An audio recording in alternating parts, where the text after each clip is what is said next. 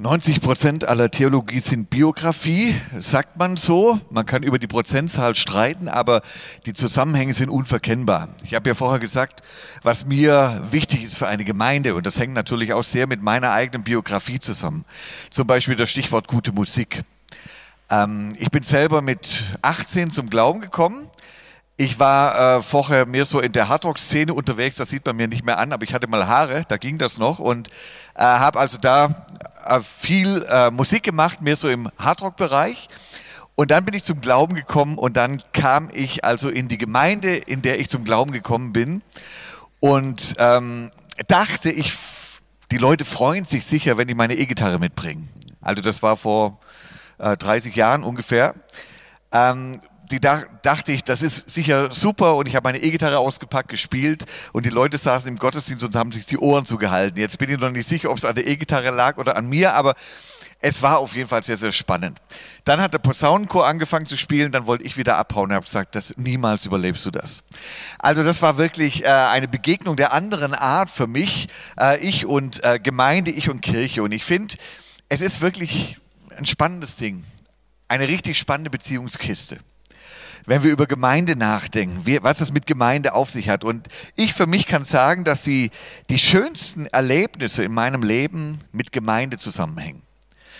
Da habe ich wirklich so die, die, die beglücksten Erfahrungen gemacht. Und gleichzeitig muss ich auch sagen, dass die schmerzhaftesten Erfahrungen auch mit der Gemeinde zusammenhängen. Und die, die schärfsten Messer und die unerwartetsten Messer sind ja die in den Rücken. Und da habe ich einige davon abgekriegt. In der Gemeinde. Und deshalb ist es wirklich äh, eine spannende Beziehungskiste, weil beides so zusammengehört. Und ich vermute mal, jeder von euch hat auch so seine Geschichte mit der Gemeinde. Und die wird wahrscheinlich sehr, sehr unterschiedlich aussehen. Ich weiß, wer, wer von euch ist hier im Jesus-Treff zum Glauben gekommen? Wer traut sich das jetzt nicht zu sagen? Danke. Okay, wer gehe ich mal davon aus, dass die anderen schon vorher irgendwo in der Gemeinde waren. Wer ist hier gelandet, weil er in der alten Gemeinde nicht zufrieden war? Okay, auch ein paar. Wer traut sich nicht zu sagen, dass sie ist, weil er nicht zufrieden war? also, das hat ja Gründe, natürlich, ähm, weil ihr eure Erfahrungen gemacht habt. Und manchmal waren das vielleicht auch schmerzhafte Erfahrungen, ganz unterschiedlich. Und das, was eigentlich so toll sein sollte, macht uns manchmal das Leben schwer. Ich weiß nicht, ob ihr euch mal drüber Gedanken gemacht habt, warum tut man sich das eigentlich an? Also wäre Christsein nicht viel einfacher, alleine zu gestalten. Es gibt ja so Leute, die sagen, ja, also ich brauche keine Gemeinde dazu, ich gehe einfach in den Wald und da geht es mir dann gut und da bin ich und Gott. Haben die nicht eigentlich recht, wenn Gemeinde doch manchmal so richtig kompliziert ist?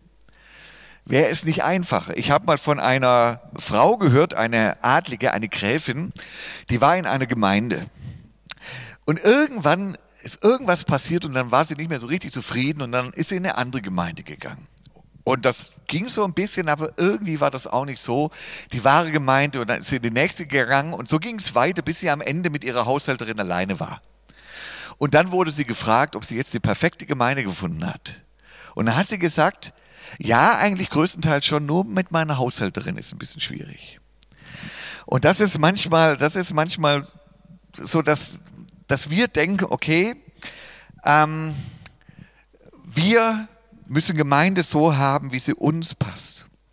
Und viele Entstehungsgeschichten von Gemeinden hängen mit Verletzungen zusammen, manchmal auch mit theologischen Fragen, aber ich würde mal sagen, das ist in den seltensten Fällen der Fall, sondern meistens Verletzungen, dass meine eigenen Wünsche vielleicht zu wenig bedacht wurden, dass ich irgendwie nicht richtig gelandet bin. Ganz unterschiedliche Gründe. Es wäre interessant, mal so die einzelnen Geschichten mal aufs Tablett zu holen und vielleicht erzählt ihr euch mal eure Geschichte irgendwann mal, eure Geschichte mit der Gemeinde, wie es euch eigentlich erging und geht in der christlichen Gemeinde. Und vermutlich sind es unterschiedlichste Geschichten. Vielleicht manche sehr, sehr ermutigenden, positiven Erfahrungen, vielleicht auch manche Horrorgeschichten, die dabei sind, kann sehr unterschiedlich aussehen. Das Problem an der Stelle ist ja, wir können unsere Vergangenheit nicht verändern. Das, was wir mit Gemeinde erlebt haben, egal wie die Erfahrungen aussehen, die gehören zu uns. Das ist Teil von uns und prägt natürlich auch irgendwo unser Gottesbild mit. Wir können die Vergangenheit nicht verändern, aber wir können die Zukunft gestalten. Und da muss ich sagen, habe ich einen Traum, den ich nicht aufgeben möchte. Und dieser Traum ist im Psalm 27 beschrieben. Dort besingt David diesen Traum. Und zwar singt er da in diesem Lied, dass er sagt, ich möchte die schönen Gottesdienste des Herrn sehen. Ich möchte bleiben im Hause des Herrn, immer da, so heißt es schön bei Luther, um die schönen Gottesdienste des Herrn zu sehen. Und das ist mein Traum, dass das Gemeinde ist, dass wir so zusammenkommen. Auch nicht nur zusammenkommen, um die schönen Gottesdienste des Jesus-Treff zu sehen oder die schönen Gottesdienste sonst wo zu sehen, sondern die schönen Gottesdienste des Herrn. Dass wir uns montags freuen auf Sonntag oder überhaupt auf die Begegnungen mit Gott und mit der Gemeinde. Diesen Traum möchte ich nicht aufgeben und darüber möchten wir heute so ein bisschen nachdenken. Es geht heute ja quasi um die Magna Carta, also die, das Grundgesetz der Gemeinde. Und das finden wir in Epheser 4. Der Epheserbrief, das ist so der Gemeindebrief. Und dort erfahren wir einiges über Gemeinde, auch einiges über Probleme, die in der Gemeinde stattgefunden haben, aber eben auch über ähm, das, wie Gemeinde aussehen kann. Und ich lese einfach mal so ein paar Verse aus dem vierten Kapitel, Epheser 4. Da schreibt Paulus, so ermahne ich euch nun, ich, der Gefangene in dem Herrn, also er saß im Knast irgendwo, dass ihr der Berufung würdig lebt, mit der ihr berufen seid. In aller Demut und Sanftmut, in Geduld. Ertragt einer den anderen in Liebe. Und seid darauf bedacht, zu wahren die Einigkeit im Geist durch das Band des Friedens. Dass da wäre ein Leib und ein Geist, wie ihr auch berufen seid zu einer Hoffnung eurer Berufung. Ein Herr, ein Glaube, eine Taufe. Ein Gott und Vater aller, der da ist über allen und durch allen und in allen. Ich lasse mal, überspring mal ein paar Verse und dann geht es da weiter in Vers 11. Und er hat einige als Apostel eingesetzt, einige als Propheten, einige als Evangelisten, einige als Hirten und Lehrer, damit die Heiligen zugerüstet werden zum Werk des Dienstes. Dadurch soll der Leib Christi erbaut werden bis wir alle hingelangen zur Einheit des Glaubens und der Erkenntnis des Sohnes Gottes, zum vollendeten Mann, zum vollen Maß der Fülle Christi, damit wir nicht mehr unmündig sein und uns von jedem Wind einer Lehre bewegen und umhertreiben lassen durch trügerisches Spiel der Menschen, mit dem sie uns arglistig verführen. Lasst uns aber wahrhaftig sein in der Liebe und wachsen in allen Stücken zu dem hin, der das Haupt ist, Christus. Das sind einige äh, komplexe Verse, die Paulus da schreibt. Überhaupt, der Epheserbrief ist so ein bisschen kompliziert, aber ich finde, da steckt einiges drin, wovon wir lernen können im Blick auf Gemeinde. Ich erinnere mich an meinen Erstkontakt mit der Gemeinde.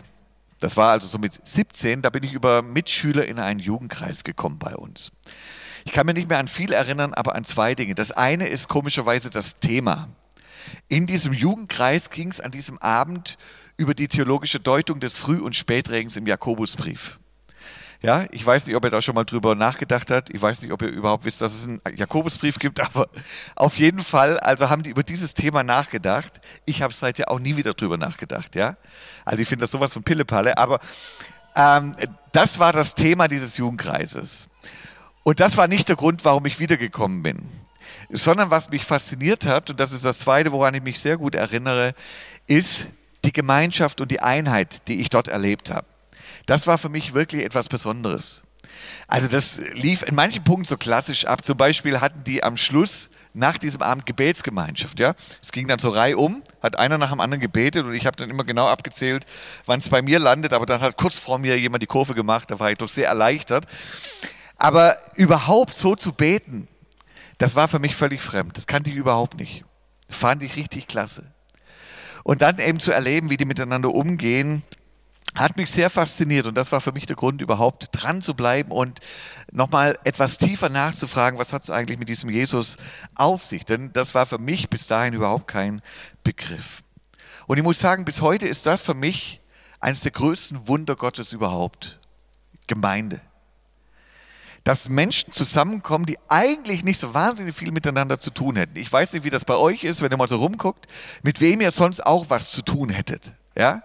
Also wenn ich bei mir in die Gemeinde gucke, da würde ich mal sagen, da sitzen viele drin, mit denen hätte ich aber überhaupt nichts zu tun. Und mit manchen wollte ich auch überhaupt nichts zu tun haben.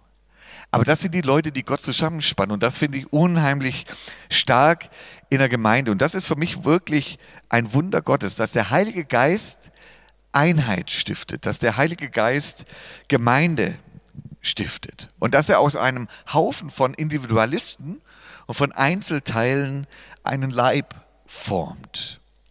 Und wenn wir jetzt heute hier zusammensitzen, dann feiern wir nicht nur Gottesdienst, sondern dann sind wir Augenzeugen eines Wunders. Das ist ein Wunder Gottes. Gemeinde. Etwas, das nur Gott so schaffen kann. Und wenn das halbwegs funktioniert, dann erleben wir, dass das eine sehr, sehr attraktive Geschichte ist, auch für andere Leute, dass sie sehr angezogen sind von dem, was dort zu erleben ist. Und ich finde, das ist wirklich eine Riesenchance, überhaupt Gemeinde und jetzt mal Gemeinde weitergedacht, Gemeinde weltweit gedacht. Ich finde, das ist so eine Riesenchance, wenn man überlegt, diese Nation, die weltweit aktiv ist und nicht durch Grenzen getrennt ist, was das für unsere Welt bedeuten kann, dass diese Nation in dieser Welt existiert. Was für ein Potenzial. Aber das Ganze ist eben kein Selbstläufer. Und ich vermute mal, das erlebt ihr in eurer Gemeinde ganz genauso, dass es nicht von selbst funktioniert. Und Paulus sagt, wir sind dazu berufen, diese Gemeinschaft zu gestalten. Es ist unsere Berufung. Und spätestens an diesem Punkt stürzen viele aus dem siebten Himmel ab. Also bei mir hat es nicht lange gedauert. Das war ein paar Monate später. Dann war die Glückseligkeit zu Ende, dass ich dachte, es ist alles so wunderbar und die Christen haben sich alle so toll lieb. Das hat so lange angehalten, bis ich zum ersten Mal auf ein christliches Volleyballturnier mitgefahren bin. Also ich habe viel erlebt bis dahin, aber ich, das wollte ich nicht glauben, ja. Also was ich da erlebt habe, wie die miteinander umgegangen sind, sie haben sich nicht umgebracht, aber das war es auch schon. Also da dachte ich, nee, das hatte ich doch, das, das will ich doch nicht wieder. Also das hat mich wirklich schockiert und ich sage mal, wenn Christen Sport machen, meine ich, bis heute brauchen sie besonders viel Vergebung. Also es ist wirklich, wirklich heftig, ähm, was ich da erlebt habe. Und der zweite Schock war aber, dass ich erlebt habe, ich bin ja auch nicht besser. Also ich kriege es auch nicht so einfach auf die Reihe, sondern ich habe gemerkt, ich tue mich auch schwer und es ist äh, schwierig, das zu gestalten. Und deshalb ist das, was hier in Epheser 4 beschrieben wird, nicht so eine Schnelltherapie. So hoppla hopp und dann funktioniert das mit der Gemeinde. Sondern es ist eine lebenslange Berufung, von der hier die Rede ist.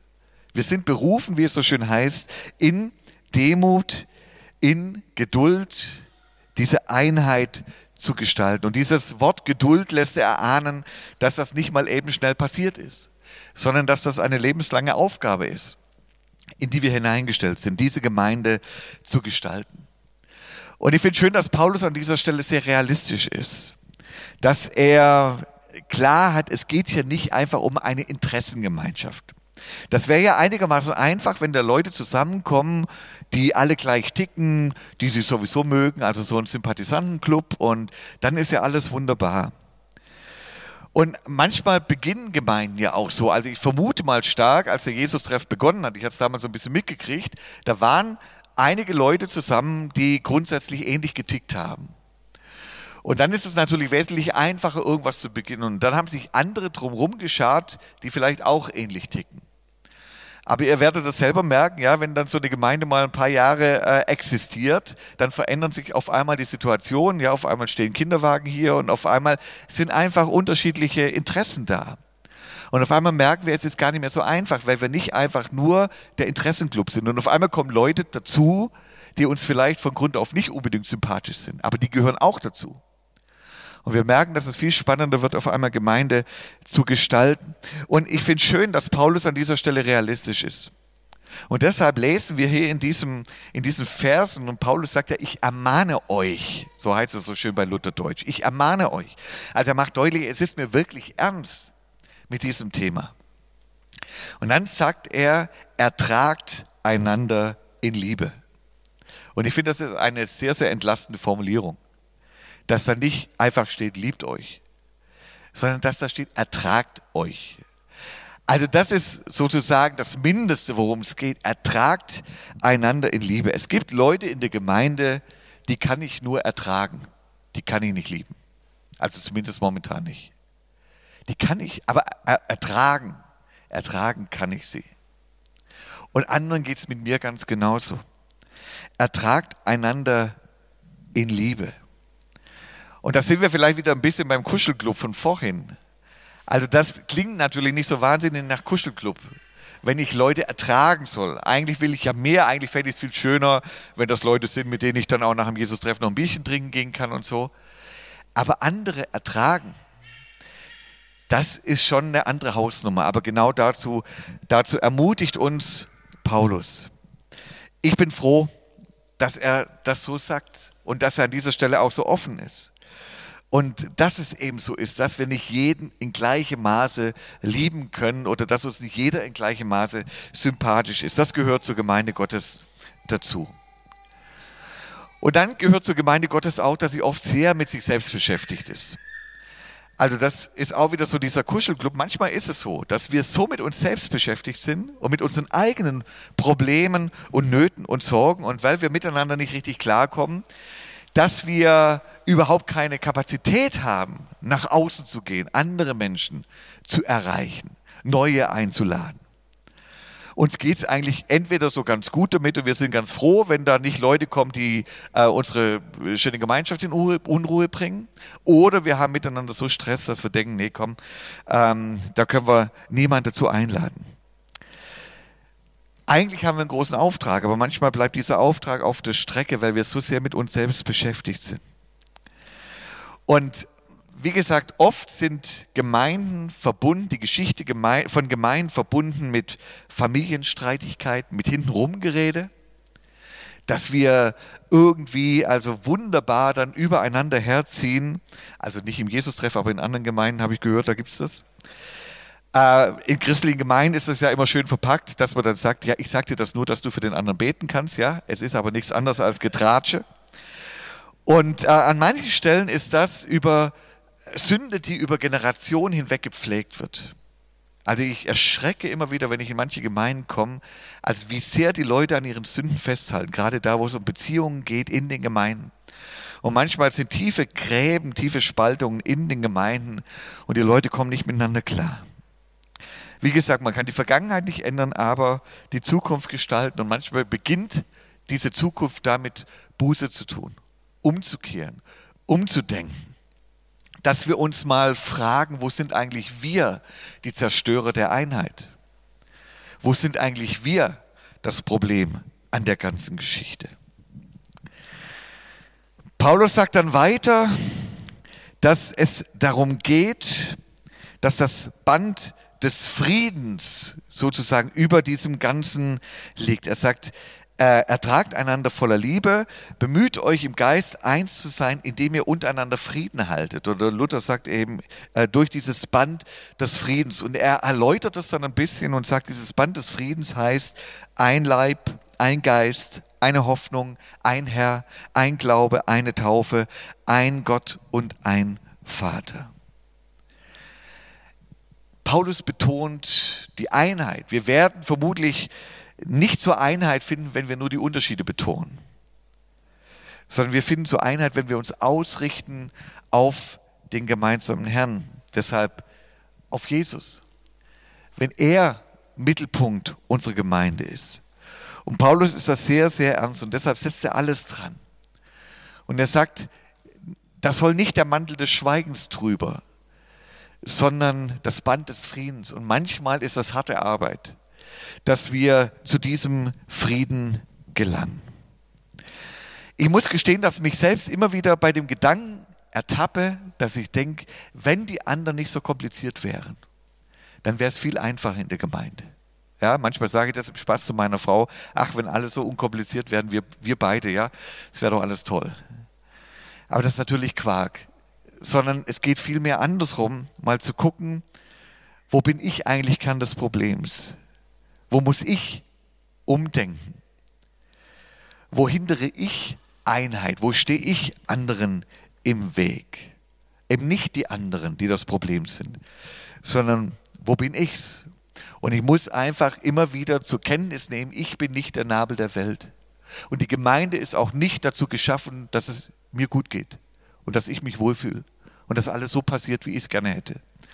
Und an der Stelle erschrecke ich manchmal, wie schnell Leute alt werden. Man beschwert sich ja manchmal so über irgendwelche Omis, die dann immer ihre Lieder singen wollen und äh, nichts verändert haben wollen. Und ich erschrecke manchmal, wie stark das in uns drin sitzt, dass wir das selbst übernehmen.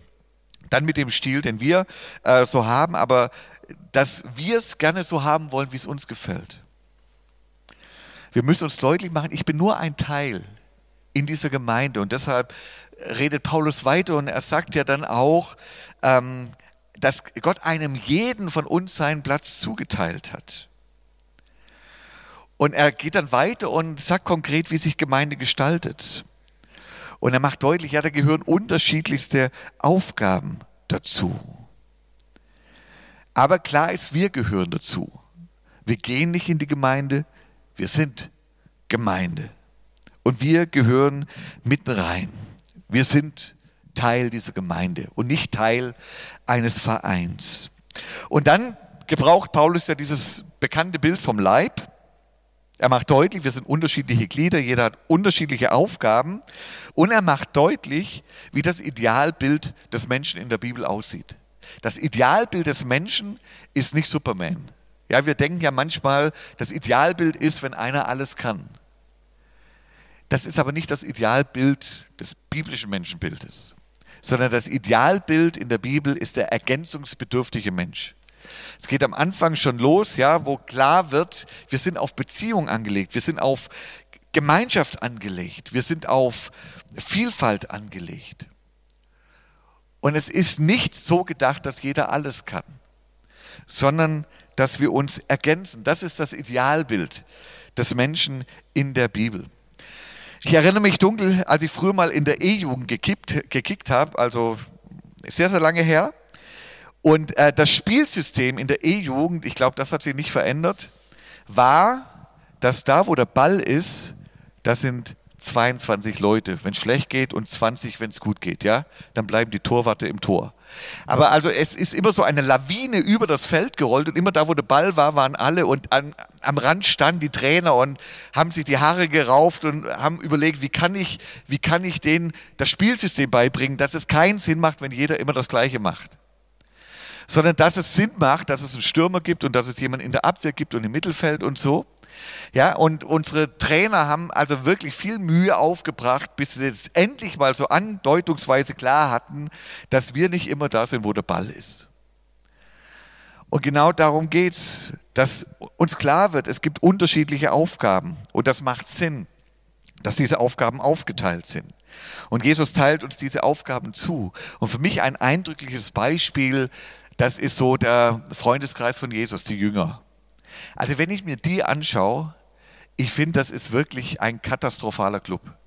Also wenn man mal guckt, wen er sich da an Land gezogen hat, das ist unglaublich. Also da irgendwie so ein teilweise Ex-Terroristen, irgendwelche korrupten Finanzbeamten, da ist selbst Hönes nichts dagegen. Also wirklich Leute an Bord, wo man sagt, wie kann Jesus? Und das sind Leute, wenn Jesus nicht da wäre, die würden sich totschlagen. Und die sucht sich Jesus zusammen. Und da gibt es Leute, die fallen auf und es gibt Leute, die fallen überhaupt nicht auf. Also wenn man sich mal anschaut, wer so die Jünger von Jesus waren, dann fällt einem zuerst vermutlich Petrus auf, ja, hat ja auch meistens die Klappe offen, von daher ist er etwas auffälliger. Dann gibt es da zwei, Johannes und Jakobus. Von denen wird ja bezeichnenderweise gesagt, die Spitznamen waren die Donnersöhne. Und ich finde, das verheißt nichts Gutes.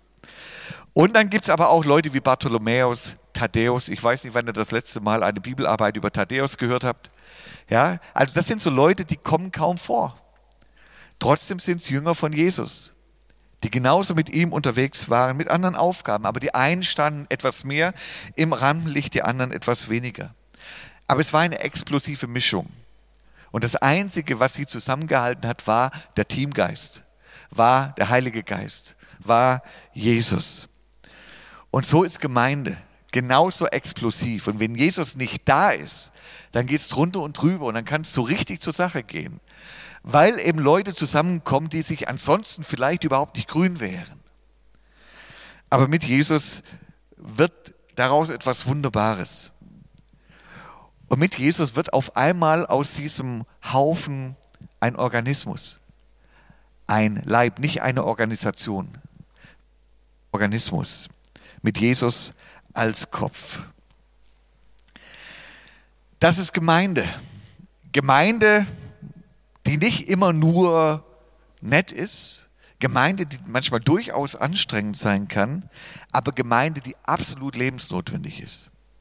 Und das ist das Nächste, was Paulus uns deutlich macht, dass er uns klar macht, Gemeinde ist kein Luxusartikel, sondern Gemeinde ist etwas, das ganz existenziell zum Glauben dazugehört.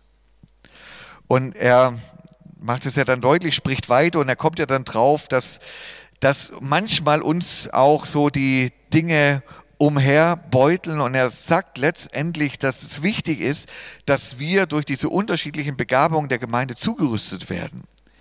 Zugerüstet werden, dass wir eben nicht unmündig sind und von jedem Wind der Lehre hin und her getrieben werden. Dass wir nicht dem trügerischen Spiel der Menschen zum Opfer fallen. So spricht Paulus hier. Also er macht deutlich, Gemeinde ist für uns und für unseren Glauben lebensnotwendig. Denn wir leben in stürmischen Zeiten und wir werden immer wieder stürmische Zeiten in unserem Leben erleben. Es geht nicht immer alles so glatt. Und gerade da, wo es spannend wird, gerade da ist so wichtig, dass wir Leute haben, die uns ermutigen, die uns unterstützen. Dass wir Leute haben, die dann nicht kneifen und sagen, ach nee, jetzt wird es mir zu anstrengend sondern dass wir dann Leute haben, die mit uns wirklich auch durch dick und dünn gehen. Glaube kommt leicht ins Strudeln. Und das Schwierigste, was man tun kann, das Gefährlichste, was man tun kann, ist, wenn man an seinen eigenen Glauben glaubt. Wenn man denkt, ich habe das schon im Griff mit meinem Glauben. Das ist der Anfang vom Ende. Wir brauchen die Gemeinde, wir brauchen die Ermutigung, wir brauchen einen Ort, an dem wir angefeuert werden, immer wieder neu. Wo wir zusammenkommen, wo wir uns gegenseitig ermutigen, wo wir sagen können, hey, bleib an Jesus dran. Wo wir sagen können, lass dich nicht verbiegen in der kommenden Woche, sondern geh mit Jesus durch diese Woche und lass dich ein auf dieses Abenteuer. Manchmal ist es viel leichter, die Klappe zu halten, aber denk dran, du bist Zeuge in dieser Welt und wir müssen uns gegenseitig ermutigen. Für mich ein eindrückliches Beispiel, wo ich dieses Ermutigen mal so hautnah erfahren habe, war ein Besuch in einem Olympiastadion. Bei den Olympischen Spielen saß ich in diesem Stadion und seit ich in diesem Stadion saß, weiß ich, warum es bei Olympischen Spielen besonders viele Weltrekorde gibt. Das ist so eine Atmosphäre, die ist gigantisch. Und die Leute werden sowas von angefeuert. Und das ist für mich das Bild von Gemeinde, dass wir uns so anfeuern dass wir uns gegenseitig ermutigen, anfeuern, dass wir uns ermutigen und sagen, bleib dran. Auch wenn es manchmal schwierig ist, auch wenn Gemeinde manchmal eine komplizierte Beziehungskiste ist. Jesus lädt uns ein, immer wieder neu dran zu bleiben, nicht zu kneifen, nicht aufzuhören, sondern sich immer wieder darauf einzulassen. Und sei es manchmal nur, indem wir andere ertragen. Unser Glaube braucht diese Beziehungskiste. Wir brauchen Gemeinde als Lernfeld, als Herausforderung. Wir brauchen es als Feuerstelle, wo wir sozusagen neu angefeuert werden. Wir brauchen diesen Ort, um ganz zu werden, um Ergänzung zu erleben. Wir brauchen diesen Ort, um Erfüllung zu erleben. Wir brauchen diesen Ort, wo unser Glaube fest wird, wo wir uns gegenseitig ermutigen, wo unser Glaube wächst. Bei einer Konferenz habe ich mal einen Satz gehört, den ich seither nicht mehr vergessen habe. Und dieser Satz heißt, God is a team, never goes solo. Gott ist ein Team, also geh du auch nicht alleine. Wir glauben an einen dreieinigen Gott und wenn Gott selbst ein Team ist, sollten wir nicht meinen, dass wir es alleine schaffen. Deshalb, Christsein hat immer etwas mit Team zu tun. Wir sind Teamplayer im Team Gottes. Und manchmal heißt es, andere zu ertragen. Es heißt, mitzugestalten. Es heißt, sich immer wieder neu auszurichten auf Jesus. Und es heißt, dass wir immer wieder neu den Mut bekommen zur Gemeinschaft. Wie gesagt, wir können die Vergangenheit nicht ändern, aber wir können die Zukunft gestalten und wir können Teil sein dieser aufregenden Truppe, die Jesus sich da zusammengestellt hat. Wir können Teil sein dieses einzigartigen Geschenkes, dieses Wunders, das nur Gott so schaffen kann. Dieses Wunder der Gemeinde. Das ist unsere Berufung und ich lade euch ein, diese Berufung zu gestalten, immer wieder neu, auch da, wo es brenzlig wird. Ich möchte beten.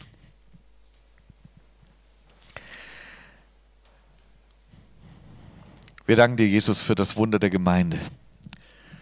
Wir danken dir, Herr, dass wir unseren Glauben nicht allein auf die Reihe kriegen müssen, sondern du hast uns hineingestellt in deine Gemeinde, in dein Team. Und wir erleben immer wieder, dass es schön ist und wir erleben auch, dass es manchmal richtig mühsam sein kann. Wir danken dir für die Verheißung, dass du mit deinem Heiligen Geist verbindest, auch da, wo wir manchmal unverbunden nebeneinander stehen. Herr, aber du nimmst uns mit hinein und du forderst uns heraus und berufst uns, diese Einheit zu gestalten und Gemeinschaft und Gemeinde zu gestalten. Wir bitten dich, Herr, dass du uns zum Segen setzt für andere, dass du uns zur Hilfe machst für andere und dass du uns zur Umkehr führst, da wo wir völlig falsche Motive haben, wo für uns Gemeinde wirklich nur so unser Kuschelclub ist. Bewahr uns davor, Herr, und schenk uns, dass wir die anderen im Blick behalten.